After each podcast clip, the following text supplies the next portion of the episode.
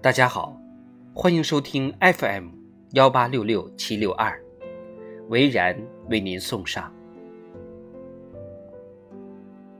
城市之象。我喜欢看纪录片，尤其心情不好的时候，看纪录片有舒缓焦虑的功效。最近看到的最舒缓焦虑的是腾讯推出的《我的时代和我》。该片采访最能代表这个时代的各个圈层的人物，用几个月的时间追拍一个人，呈现名人自然的生活化的状态。它不同于综艺节目做出来的真实，而是真的生活。每个人有真的难处，哪怕幸运如易烊千玺，也有他的焦虑与不安。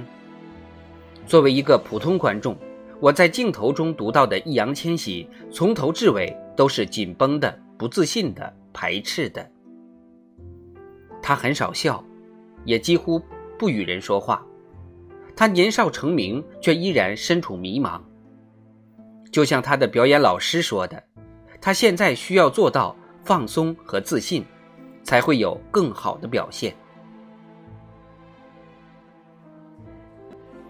周身没有缺点的杨紫琼在香港谋生也不易，她与袁和平巨头吃饭，谈论最多的还是现在电影市场变化太快，有点白头宫女说玄宗的味道。世道变了，香港电影行业不是以前的味道了，以前三十万美元拍一部戏，现在三百万美元拍一部。杨紫琼不无失落地说。那个年代只有成龙、周润发、李连杰，来来回回就那几个人。现在不一样了，有几个冰冰，有子怡、黄晓明。人人都以为杨丽萍是花中仙子，不食人间烟火的神仙姐姐，但她其实日夜奔忙在各地的演出上。她的舞蹈大剧《平潭印象》演出在即。可是灯光出问题，场务出问题，舞蹈演员们练了一年，还是手艺活不行，哪哪都不顺。一辈子追求完美的孔雀公主也不能淡定了，非常抓狂，对着镜头发怒，心情很差，不要再拍了。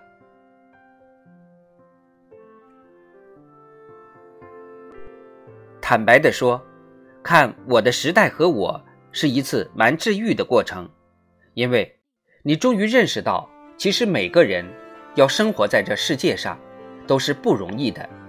每一种处境，每一种人生，都有其不堪与麻烦。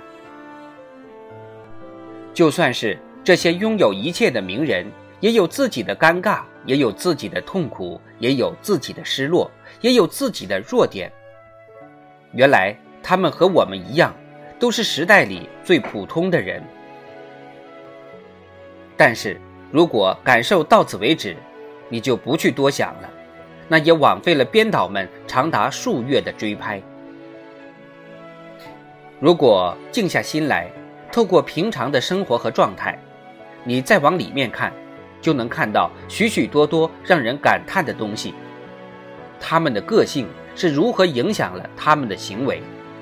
他们的原生家庭是如何带给他们印记，而究竟是哪些优点让他们成为特别的人？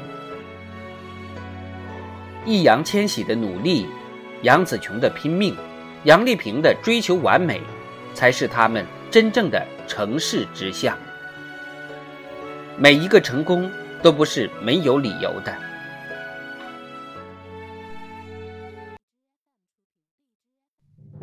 要成为想象中的自己，不用太多的天才，只需要一直努力向前走，在栉风沐雨之中磨练灵魂，领悟大道，在纷杂的世事里，把自己塑造成型。